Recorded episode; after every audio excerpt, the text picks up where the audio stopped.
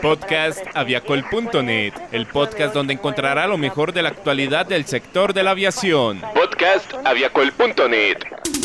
Bienvenidos al podcast noticioso de aviacol.net, hoy 17 de junio del 2019 y a continuación nuestros titulares con las noticias más importantes de nuestro portal web. ¿Cuántas volará Santiago de Chile en Boeing 787-9 en reemplazo del 747? Eurofighter Typhoon, una de las opciones para Colombia. Récord en tráfico de pasajeros en Colombia para el mes de abril. Aquí inicia el podcast noticioso de aviacol.net el portal de la aviación.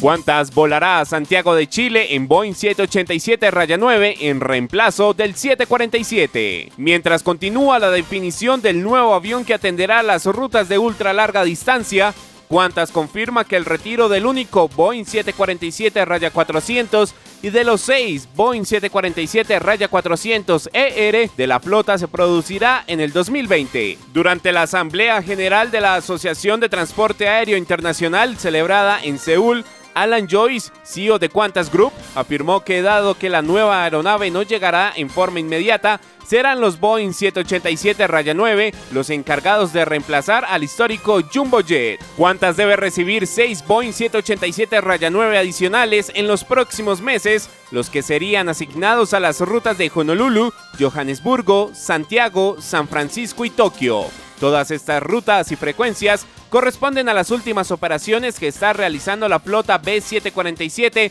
antes del término de su vida útil en la firma australiana después de 47 años de servicio ininterrumpido. Tanto en Santiago como en el resto de los destinos atendidos por el Boeing 747, el reemplazo por los Boeing 787-9 supondrá una reducción de capacidad importante en más de 100 asientos, los Boeing 747-400 poseen una capacidad máxima de 364 pasajeros en comparación con los 236 que llevan los 787-9. Actualmente, Qantas opera hacia la capital chilena con una frecuencia de 4 vuelos semanales, lo que supone una oferta de 2.912 asientos semanales en ambos sentidos desde Sydney. Si se mantienen las frecuencias, la cantidad de plazas a la semana se reducen a 1888. El proyecto Sunrise, como se denomina el proceso de investigación y selección del nuevo avión de ultralarga distancia, considera al Airbus A350-900 ULR o un posible A350-1000 de mayor peso y al Boeing 777-8 o 9 por su gran capacidad y tener prestaciones para operar tramos superiores a las 18 horas de vuelo sin escalas. Las noticias de la industria, los hechos más importantes y todo lo que quieres saber del sector de la aviación está en podcastaviacol.net.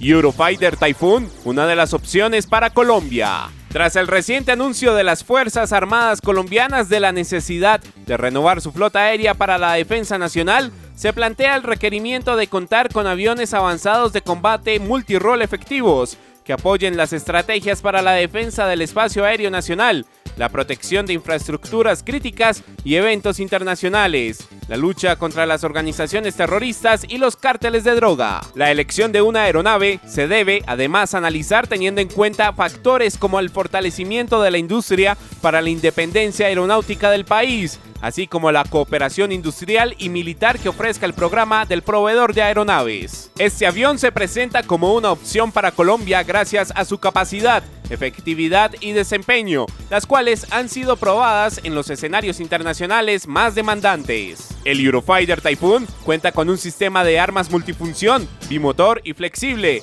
que garantiza la superioridad aérea contra las amenazas regionales es un avión robusto, con un historial sin precedentes de seguridad y fiabilidad de vuelo. Ostenta más de 500.000 horas de vuelo, con una operatividad de flota que en la mayoría de las misiones encomendadas supera el 90%. Con esta aeronave, Colombia tendría una posible solución para la defensa de su espacio aéreo y para misiones aire-superficie durante los próximos 40 años y participaría en programas de cooperación industrial y militar con el soporte tecnológico de Airbus y de la Fuerza Aérea Española en torno a tres pilares de colaboración soporte a los programas estratégicos del Ministerio de Defensa, fortalecimiento de la industria de defensa nacional y dotación de capacidades necesarias para reforzar la independencia aeronáutica del país.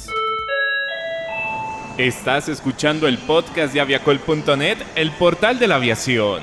Récord en tráfico de pasajeros en Colombia para el mes de abril. El número de pasajeros transportados durante el periodo enero-abril de 2019, de acuerdo con la Aeronáutica Civil, nunca se había reportado en los mismos periodos de años anteriores, alcanzando una cifra de crecimiento total de 9%. Esto se debe a las positivas cifras de turismo receptivo que ha reportado Migración Colombia, ya que desde el 2015 seis nuevas aerolíneas han ingresado al país, permitiendo diversificar las rutas y aumentando las frecuencias aéreas, pasando de 50.888 en 2015 a 55.751 en 2018. De acuerdo con la Aeronáutica Civil, un total de 12,8 millones de pasajeros nacionales e internacionales han sido registrados en los primeros cuatro meses del año, lo que corresponde a un crecimiento del 9% frente al mismo periodo de 2018.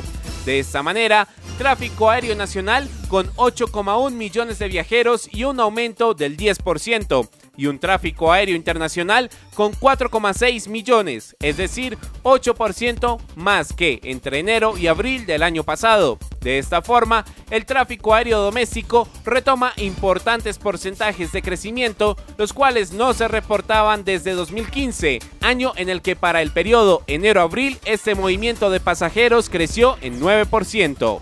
Y con la actualidad del sector de la aviación finalizamos un episodio más del podcast noticioso de aviacol.net. No olvides compartir este episodio a través de las redes sociales y seguirnos en las plataformas digitales. Estamos en Spotify, iTunes, Google Podcast y Tuning como podcast aviacol.net.